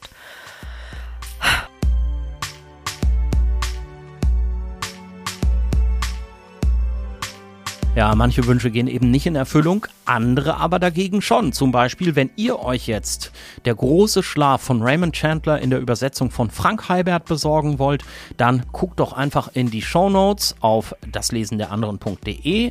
Da findet ihr alle Bücher, über die wir hier sprechen, mit Links zu meinem Kooperationspartner Genial Lokal. Genial Lokal, das ist ein Verbund von über 700 unabhängigen Buchläden in Deutschland. Da könnt ihr ganz bequem online bestellen und ihr unterstützt dabei gleichzeitig den Buchhandel vor Ort. Ich finde, das ist eine gute Sache. Aber wenn ihr euch jetzt fragt, hä, wieso geht mir denn dann ein Wunsch in Erfüllung, wenn ich mir das Buch selber bestelle? Okay, stimmt. Aber vielleicht gewinnt ihr ja einen 30 Euro Buchgutschein, den ich hier dank Genial Lokal in jeder Episode verlosen darf. Und zwar unter meinen UnterstützerInnen bei Steady.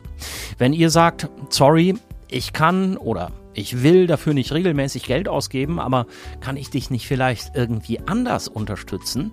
Ja klar, das geht auch. Folgt mir zum Beispiel auf Twitter oder Instagram, verschafft damit den Accounts und damit natürlich auch diesem Podcast hier Reichweite. Abonniert das Lesen der anderen bei Apple Podcasts oder bei Spotify. Empfehlt den Podcast euren FollowerInnen in den sozialen Medien und am besten schreibt mir eine 5-Sterne-Rezension bei Apple Podcasts. Und wenn ihr das macht, den Podcast mit 5 Sternen bewertet und dann auch noch so ein, zwei Sätze dazu schreibt, Wenn ihr davon dann einen Screenshot macht und mir den per Mail zuschickt, dann könnt ihr nämlich auch was gewinnen. Ein Paket mit Büchern von Simone Buchholz, nämlich den aktuellen Krimi, der heißt River Clyde, über den sprechen wir gleich auch noch. Und noch ein paar von den älteren Büchern, damit ihr besser in die Serie reinkommt. Schreibt den Screenshot von eurer 5-Sterne-Rezension bei Apple Podcasts einfach an mail at daslesenderanderen.de. Vielen Dank und viel Glück. Und jetzt weiter viel Spaß im Gespräch mit Simone Buchholz. Jetzt liegt hier noch ein schönes, ein sehr buntes rotes, Buch. gelbes Buch. ja, eine alte Ausgabe noch von einer alte Rororo-Ausgabe und zwar Band 1 von insgesamt, glaube ich, neun Bänden und zwar von den Stadtgeschichten von Armistead Morpin. Ganz andere Abteilung. Armistead Maupin hat in den 60er Jahren, glaube ich, angefangen, äh, im San Francisco Chronicles jeden Tag eine Seite zu schreiben mit einem Fortsetzungsroman, der Tales of the City hieß, also Stadtgeschichten. Und ist wirklich jeden Tag in die Redaktion gegangen, in den San Francisco Chronicle und hat da das Schwule und und, und bunte und ähm, Underground San Francisco aufgeschrieben. Das Interessante war, dass der San Francisco Chronicle eine eher konservative Tageszeitung ah, war. Okay. Yeah. Und die dem trotzdem die Möglichkeit gegeben haben, dieses ähm, wilde San Francisco, das auch seins war, in die Zeitung zu heben. Und er hat jeden Tag, der ist jeden Tag da reingegangen in die Redaktion und hat eine Seite abgeliefert, eines Fortsetzungsromans. Und am mhm. Ende sind, ich glaube, neun oder zehn Bände draus geworden. Vielleicht täusche ich mich jetzt da auch.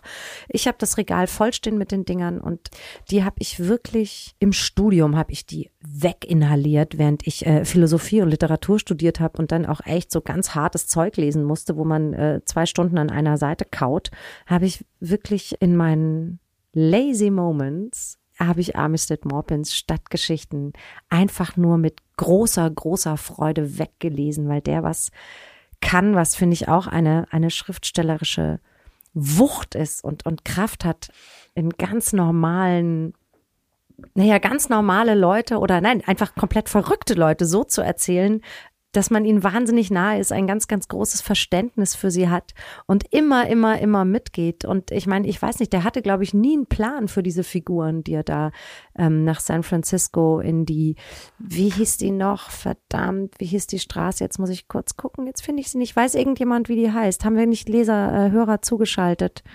Barbary Lane, genau, die Barbary Lane, eine fiktive Straße mhm. in San Francisco.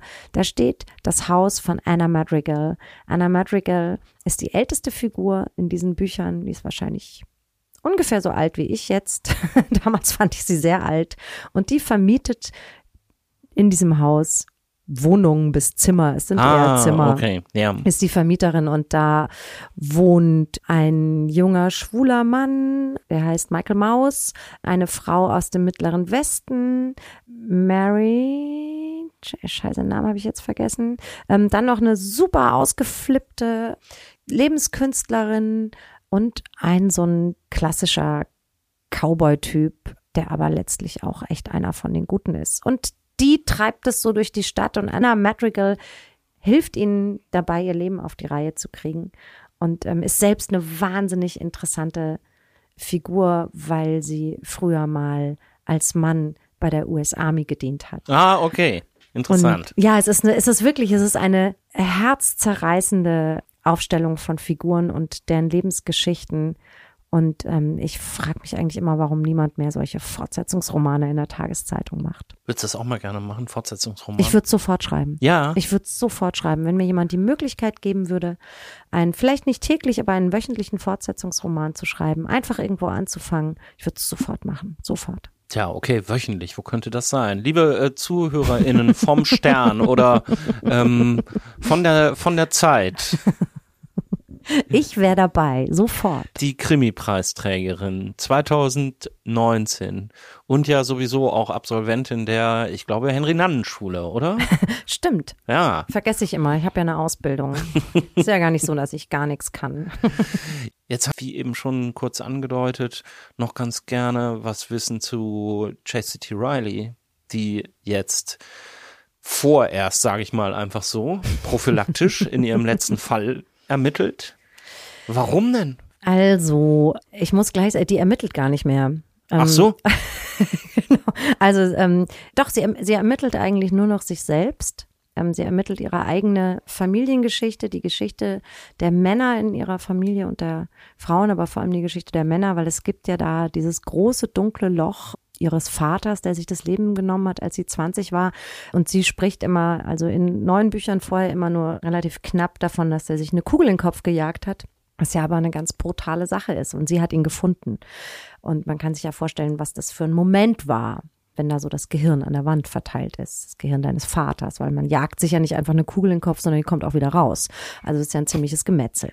Darum wird sich mal gekümmert, was eigentlich los war mit dem Vater, was mit dessen Vater los war und mit dessen Vater und was das für Auswirkungen auf die jeweiligen Familien hatte und vor allem, wie das Riley zu der Frau gemacht hat, die sie ist. Ja. Und sie versucht das rauszufinden und zwar nicht in Hamburg, sondern in Glasgow und an der schottischen Westküste, weil da ihre Wurzeln sind, weil sie da eigentlich herkommt oder die Familie, also der Vater war ja Amerikaner, aber Amerikaner kommen ja auch immer irgendwo her, meistens.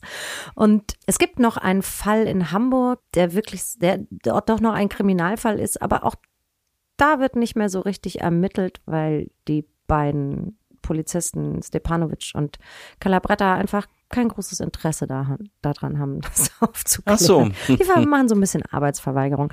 Genau, und das ist der vorerst letzte Band, weil ich das Gefühl hatte, ich habe die so durch die Mangel gedreht in neuen Büchern. Der ging es einfach auch wirklich schlecht am Ende des letzten Buchs. Und ich hatte das Gefühl, ich muss die vielleicht mal ein bisschen reparieren. Und die reparierst du ja nicht, indem du ihr einfach so einen Typen an die Seite stellst oder so. Da muss ein bisschen mehr kommen. Deshalb habe ich sie eben in ihre eigene Familie geschickt.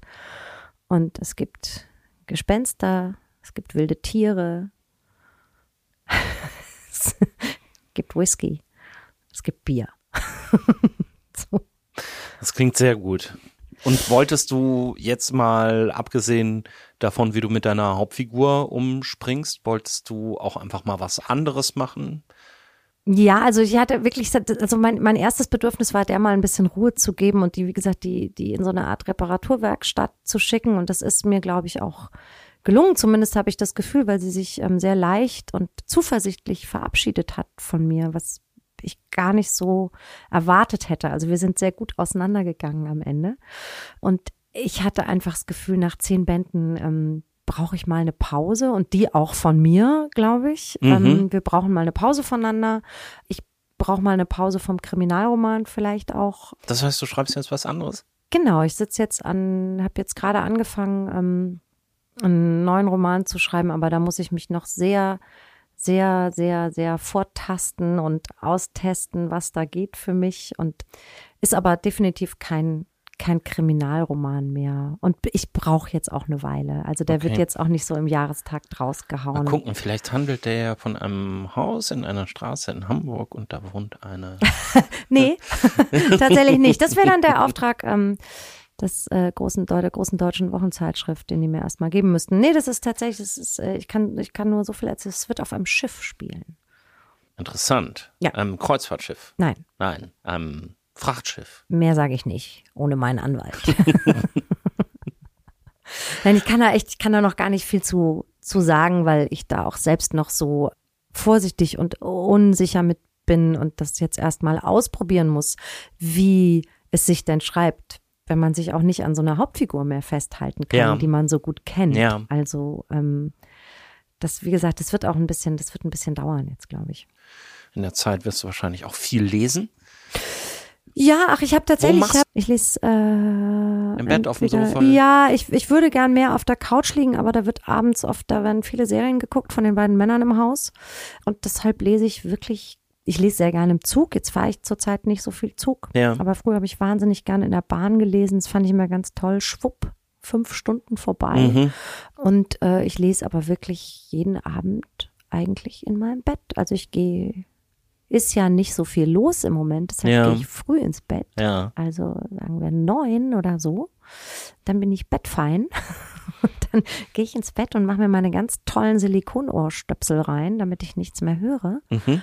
Und dann fange ich an zu lesen und dann lese ich jeden Abend so eine Stunde. Was bedeuten dir Bücher im Allgemeinen? Nahrung. Wirklich, es ist Von Mira Lobe, Christine Nöstlinger, Ernest Hemingway, Marguerite Duras, Raymond Chandler, Jakob Ajuni und Amisted Morpin. Links dazu findet ihr auf das der anderen.de in den Shownotes zur Episode. Die führen dann zu Genial Lokal, dem Verbund aus 700 unabhängigen Buchhandlungen, meinem Kooperationspartner. Da könnt ihr auch Simones Bücher bestellen. Ihr aktueller Krimi, River Clyde, Abschluss der Reihe um die Staatsanwältin Chastity Riley, ist ab dem 7. März überall zu kriegen.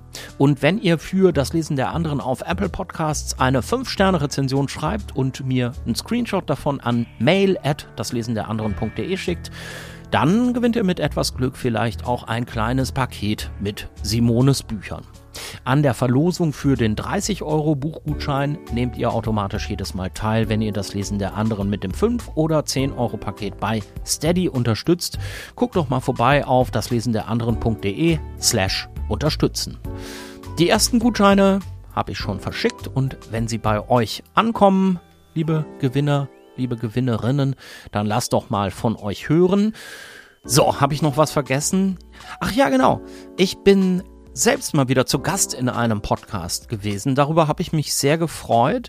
Nämlich eine der HörerInnen von Das Lesen der anderen ist Konstanze und die macht den Podcast Hört Hört für Pool Artists. Und in Hört Hört geht es um Podcast-Empfehlungen und es kommen auch regelmäßig Podcast-MacherInnen zu Wort. Und ich wurde in einer der letzten Episoden von Konstanze interviewt. Das hat sehr viel Spaß gemacht und wenn ihr mögt, hört da doch mal rein. Ich verlinke euch die Podcast-Episode von Hört, Hört auf jeden Fall in den Show Notes zu dieser Episode. So, das war es jetzt auch für diesmal bei Das Lesen der anderen. Das nächste Mal geht es dann hier weiter mit einem lesenden Politiker, nämlich mit dem Co-Bundesvorsitzenden der Grünen, mit Robert Habeck.